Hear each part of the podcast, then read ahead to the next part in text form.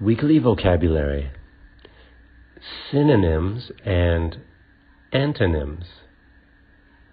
Tired, sleepy. Jog, run. Funny, silly. Yell, shout. Ill, sick. Warm, cool. Early, late. Laugh, cry. High, low. First, last. Conversation practice.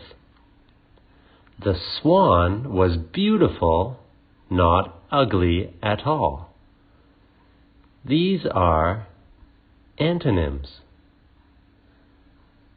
Watch the ducks and look for the frogs. These are synonyms. Kate is a girl and Tom is a boy.